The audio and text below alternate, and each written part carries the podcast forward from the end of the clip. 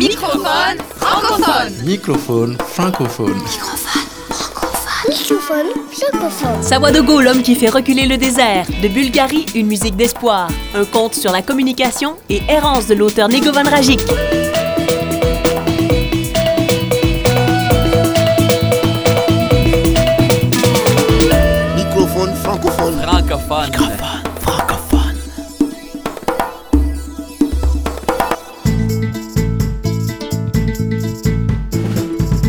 Vous écoutez Microphone francophone, une émission diffusée dans 12 pays de la francophonie. Microphone francophone est écrit, composé et créé par Martin Ferron Au micro, Erika Leclerc-Marceau. et Martin Ferron. Cette semaine, que des histoires qui aident à vivre et qui remusicalisent le monde. Remusicaliser le monde. Création, sens, travail social, intendance, nature. Par Martin Ferron. Alors qu'il était enfant, Yakuba Sawadogo se fait prédire par un cheikh qu'il accomplirait de grandes choses. Le burkinabé Yakuba Sawadogo grandit et devient commerçant de pièces détachées. Il gagne bien sa vie, mais un jour, pour des raisons de sens, il arrête tout et revient dans son village semi-désertique du Sahel. La population locale vit une famine. Yakuba décide d'arrêter l'avancée du désert et de rendre le sol fertile. Une folie pour les habitants du village. Patient et persévérant, Yakuba cultive la terre en personnalisant et en améliorant une méthode ancestrale nommée Zaï. Il creuse des trous d'environ 20 cm pour déposer du fumier et du compost à côté des graines. Dans chaque Zaï, Yakuba plante des graines de mil et également des graines issues de plantes. Les trous qui recueillent l'eau permettent à la terre de rester humide pendant 15 jours. Il utilise aussi des termites pour enrichir la terre. Grâce à la technique du zaï amélioré, Yakuba Sawadogo réussit à multiplier son rendement par trois. Il parvient à créer une forêt sur 4 hectares, environ 4 terrains de football, sur une terre aride où la désertification gagnait du terrain depuis des décennies. Malgré l'hostilité des habitants de la région qui le croient fou, il persiste et partage de l'information lors des jours de marché. Un jour qu'il est en ville, Yakuba voit une colonne de fumée au-dessus de sa forêt. Des habitants jaloux ont mis le feu à ses années de travail. Yakuba se dit que s'il est si combattu, c'est qu'il doit avoir raison. Et fort de cette conviction, il choisit de persévérer et décide d'augmenter la surface de ses champs. Il sème ainsi 1000 à 2000 plants par an. C'est une véritable forêt qui pousse. Des espèces animales s'y installent et une nouvelle flore apparaît. Les habitants finissent par se rendre à l'évidence. L'idée folle fonctionne. Yakuba a fait reculer le désert. Deux fois par an, il organise les journées du marché sur son terrain et il transmet ses techniques. Des centaines de fermiers viennent des environs et échangent des graines. Yakuba Sawadogo a reçu de nombreux prix internationaux et même l'Organisation des Nations Unies pour l'alimentation et l'agriculture s'intéresse à sa technique. D'autres obstacles se trouvent encore sur sa route. Un projet immobilier qui empiéterait sur sa forêt menace de voir le jour. Mais aujourd'hui, Yakuba n'est plus seul à défendre sa forêt.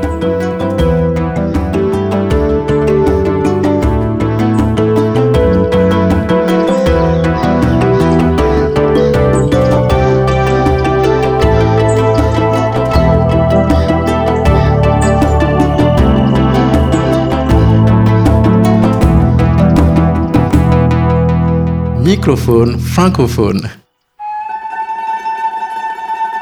Combien d'histoires en forme de petits ou de grands miracles sont nées de l'amour, de l'espoir et de la confiance. Rien ne pourra jamais arrêter l'envol de nos gestes d'amour.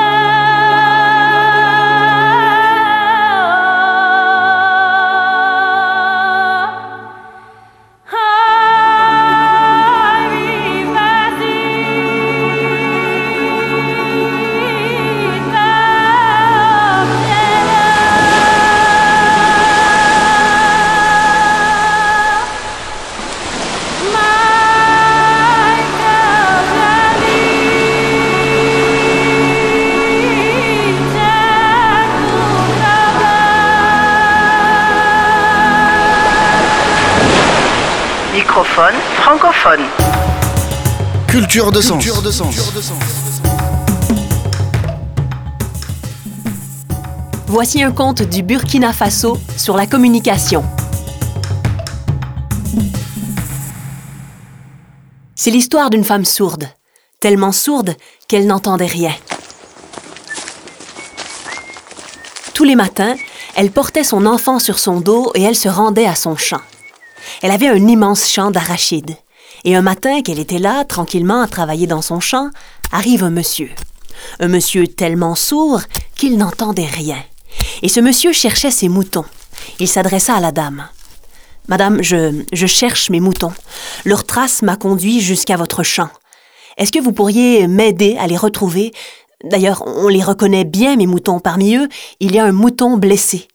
Madame, si vous m'aidez à retrouver mes moutons, je vous donnerai ce mouton blessé. N'ayant rien entendu, rien compris, la femme a pensé que ce monsieur lui demandait où son champ s'arrêtait. Elle se retourna pour lui dire Mon champ s'arrête là-bas. Le monsieur a suivi la direction indiquée par la dame et par un curieux hasard, il trouva ses moutons en train de brouter tranquillement derrière un buisson. Tout content, il les rassembla et vint remettre à la dame le mouton blessé. Mais celle-ci, n'ayant rien entendu, rien compris, a pensé que ce monsieur l'accusait d'avoir blessé son mouton. Alors elle se fâcha. Monsieur, je n'ai pas blessé votre mouton. Allez accuser qui vous voulez, mais pas moi. D'ailleurs, des moutons, je n'en ai jamais vu. Quand il a vu que la femme se fâchait, l'homme a pensé que cette femme ne voulait pas ce mouton, mais qu'elle voulait un mouton plus gros. Et à son tour, il se fâcha. Madame, c'est ce mouton que je vous ai promis. Il n'est pas du tout question que je vous donne le plus gros de mes moutons. Tous les deux se fâchèrent, ils se fâchèrent à un tel point qu'ils finirent par arriver au tribunal. Et le tribunal, dans cette Afrique d'il y a longtemps, se passait sur la place du village, à l'ombre d'un grand arbre, l'arbre à palabres, le plus souvent un baobab. Après les avoir écoutés, le juge se leva. Il était aussi sourd qu'un pot. Quand il vit l'enfant sur le dos de sa mère, il pensa qu'il ne s'agissait là que d'une petite querelle de ménage. Alors il s'adressa au monsieur. Monsieur, cet enfant est votre enfant. Regardez d'ailleurs comme il vous ressemble. À ce qu'il me semble, vous êtes un mauvais mari. Et vous, madame, des petits problèmes comme cela, ce n'est pas la peine de venir jusqu'ici étaler ça devant tout le monde. Rentrez chez vous. Je souhaite que vous vous réconciliez. Ayant entendu ce jugement, tout le monde éclata de rire. Et le rire contamina le juge, la dame et le monsieur.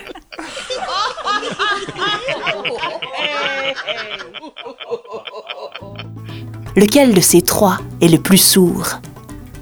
On conseille quelque part en Afrique d'avoir le cou aussi long que celui d'un chameau, afin que la parole, avant de jaillir, puisse prendre tout son temps.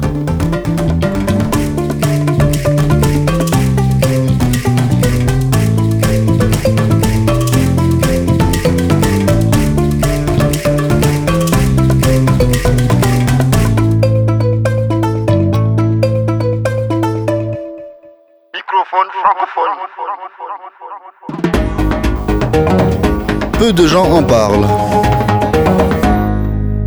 Un extrait adapté du livre Errance de l'auteur d'origine serbe Negovan Rajic.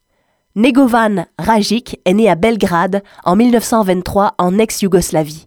En 1944, il entre dans la résistance. Après avoir séjourné en prison, il s'exile en France en 1947, puis au Québec en 69, où il devient enseignant en mathématiques dans un collège de Trois-Rivières. Nous eûmes aussi droit à la classique séance de photos de face et de profil, avec le numéro d'immatriculation. J'avais envie de pleurer. Malgré tout, la pensée que désormais ma photo figurait dans la cartothèque de la police m'amusait. Puis, on nous retourna à nos cellules par le même chemin, mais dans le sens contraire, comme dans un film qui se rembobine. Je balançais maintenant entre rage et amertume.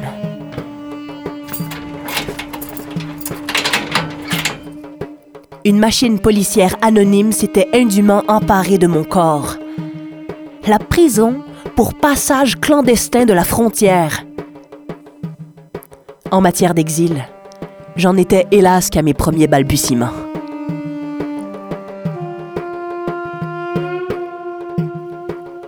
Le temps en prison dans des conditions difficiles me parut sans fin.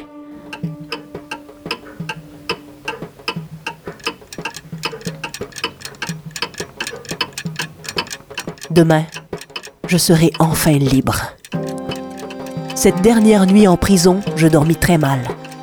J'avais envie de hâter le temps. Mais les minutes traînaient avec une lenteur désespérante avant que je puisse aller à la rencontre d'un nouveau destin. Vers 10 heures, enfin, la porte s'ouvrit. Les formalités furent longues. J'ai récupéré ma serviette noire, ma seule fortune. Dans le bureau, on me donna des tickets pour un repas et des billets de chemin de fer. Le train partait à 4 heures.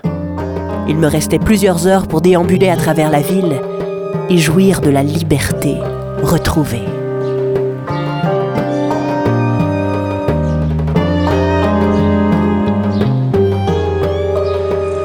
Sorti en même temps que moi, Milenko m'accompagnait.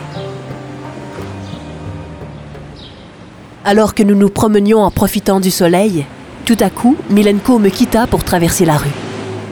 Je le vis se diriger vers une femme en sarrau blanc. Il lui parla, puis revint en rapportant deux casse-croûtes au fromage blanc. Je n'y compris d'abord rien. C'était inespéré. La femme disparut dans la maison d'en face. Dix minutes plus tard, nous arrivâmes à la gare. Il restait encore une bonne heure avant le départ. Sur la voie de garage, un wagon à bestiaux vide nous offrit son hospitalité. Nous nous y installâmes, les jambes pendantes. Le casse-croûte de la dame en blanc était délicieux. Nous nous régalâmes comme de vrais cheminots. Le soleil doux chauffait agréablement. Un peu avant 4 heures, installés sur des bancs de troisième classe, nous attendions le départ. Soudain, le tamponnement des wagons se propagea le long de la rame. La locomotive démarra, péniblement. À la sortie de l'agglomération, la voie longea longuement un cours d'eau. La rivière ne nous lâchait pas, comme pour nous rappeler qu'il faut parfois frôler la mort pour naître à une autre vie. Mais pour l'instant, nous n'avions pas le temps de regarder en arrière. Il nous fallait progresser vers l'ouest, toujours plus loin vers l'ouest.